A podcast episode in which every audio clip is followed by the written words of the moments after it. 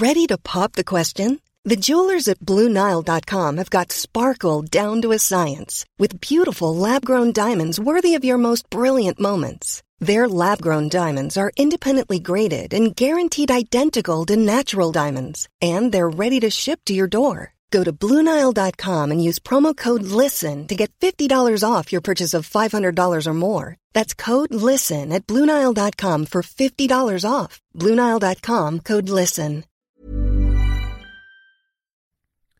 ¿Dónde se esconden las noticias positivas? ¿De verdad no hay noticias buenas? ¿Por qué pareciera que todos los días todo es malo, todo no va bien, se toman malas decisiones y el país se cae en pedazos? Hay una frase que dice que si no hay noticias, son buenas noticias.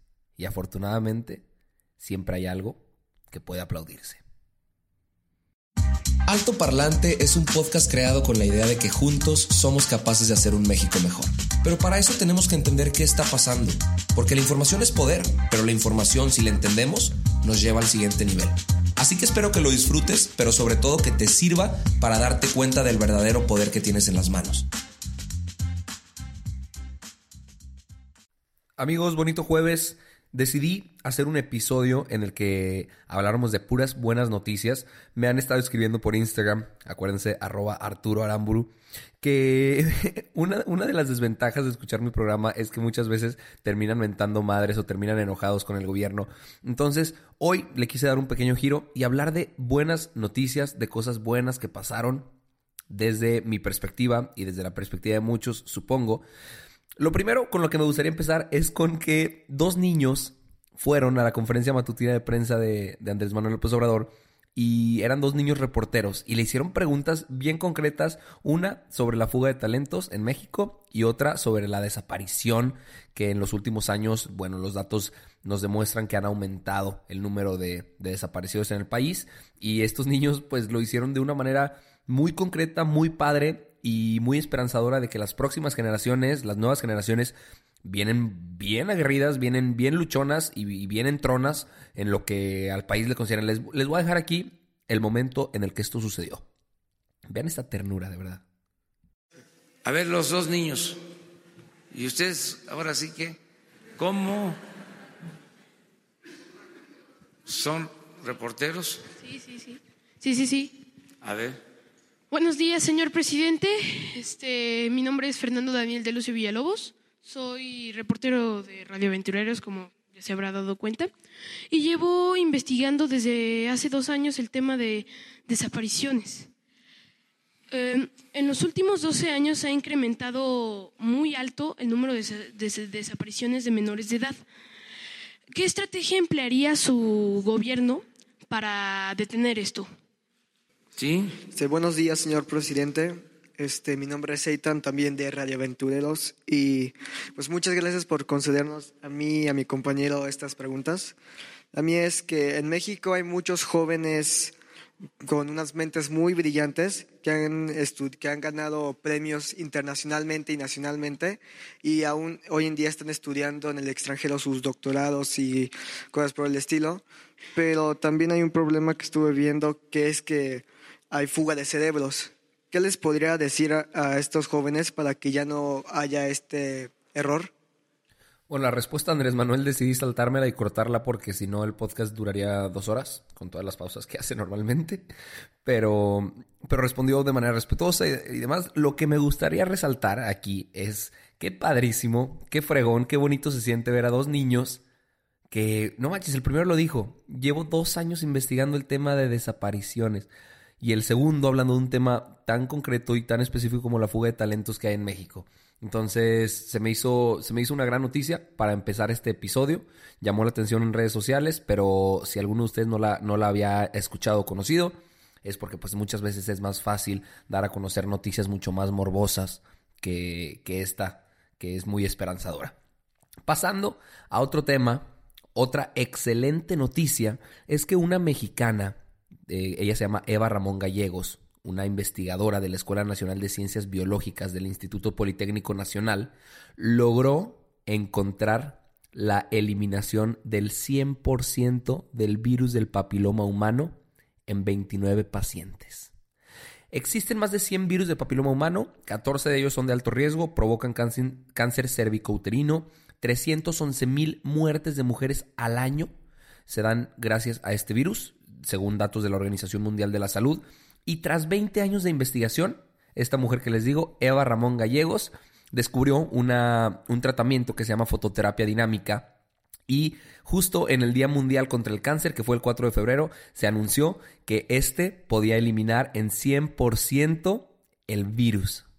Y esta noticia es increíble porque digo, yo no conocía estos datos, pero al parecer 80% de la población está infectado con este virus en México y 90% de las mujeres lo ha tenido por lo menos alguna vez. Esto lo dice el Instituto Nacional de las Mujeres y también dicen que el 18.24% de las muertes en el país son gracias a, este virus y es la segunda causa de muerte en mujeres en la Ciudad de México. Entonces sí es, es, algo que se le debió haber prestado más atención. Digo, seguramente se, se le prestaba, pero, pero no en las noticias, no, no sonaba que se estaba buscando el, la cura, el tratamiento que lo evitara, etc. Y qué buena noticia que haya sido una mexicana con muchísimo esfuerzo, muchísima dedicación, 20 años en la búsqueda de este tratamiento, pero por fin lo logró. Otra buena noticia, señoras y señores, es una noticia que viene derivada de palabras de Miguel Barbosa, que no sé si se acuerdan de este cuate que había sido el candidato para la gubernatura de Puebla, que perdió, que impugnó la elección, que volvió a perder, ganó Martérica Alonso, que después falleció en un choque de un helicóptero en un accidente que todavía se desconocen las razones y que tuvo siempre ese, ese roce entre candidaturas que pues generó mucha controversia. Miguel Barbosa dijo que él quería volver a ser candidato a la, a la gubernatura de, de, Puebla y Jade Kolpolemsky, que es, que es la dirigente de Morena, lo apoyaba. Pero hoy justamente senadores de Morena le entregaron una carta a la Comisión Nacional de Elecciones del partido y a Jade Kolpolemsky también, diciéndole que 55 de 59 senadores están a favor de hacer una encuesta para ver quién queda elegido entre Alejandro Armenta, Miguel Barbosa y Nancy de la Sierra. Y Cristóbal Arias dijo que la mayoría de los compañeros apoyan a Armenta. Yo, sinceramente, desconozco la trayectoria de este cuate, de Alejandro Armenta, pero aplaudo, totalmente aplaudo de pie que Miguel Barbosa tenga posibilidades de no ser el candidato, porque a mí se me hace un ser muy, muy extraño, muy controversial y que no le, no le aportaría nada bueno a la política mexicana. Entonces, ya veremos qué pasa con este tema. Pero pasando a otras noticias y la portada de este episodio en Instagram fue una foto de tres senadores, de Miguel Ángel Mancera, de Samuel García y de Claudia Ruiz Massieu, porque hoy sucedió algo que a mi parecer fue increíble en la Cámara de Senadores, porque no avalaron la Guardia Nacional, junto con el apoyo de un movimiento que se llama Seguridad sin Guerra. Hoy sesionaron las comisiones de puntos constitucionales y estudios legislativos y Claudia Ruiz Mació, que es del PRI, comentó que aunque es urgente el tema de la violencia y de la inseguridad, pues que no pueden avalar una minuta como la que fue enviada por los diputados porque una, dejan muy ambiguo el tema del mando y ella cree que no pueden caer en la convencionalidad, o sea que la participación del ejército en la seguridad pública debe ser extraordinaria, o sea que no tiene que ser una práctica común. A ella se le unió Miguel Ángel Mancera del PRD y Samuel García de Movimiento Ciudadano, quien dijo que se tienen que respetar los, los, los, dictámenes de la Corte Interamericana de Derechos Humanos. O sea, que no se normalice la participación de los militares en seguridad, lo cual yo aplaudo enormemente. También se comentó que se tiene que prestar mucha atención a las leyes secundarias, como la Ley Orgánica de la Guardia o las de uso de la fuerza. Y Damián Cepeda, del PAN, dijo que no se tiene que involucrar al ejército ni en la formación ni en el entrenamiento de la Guardia. Por su parte, Óscar Eduardo Ramírez Aguilar, quien es el presidente de la Comisión de Puntos Constitucionales y es de Morena, dijo que se iba a intentar hacer un nuevo planteamiento con cambios, una nueva propuesta para ver si esta sí puede proceder. Entre estos cambios hay unos muy interesantes. El primero es que el mando estratégico y operativo va a ser completamente de naturaleza civil, algo que se estuvo peleando muchísimo en las audiencias públicas.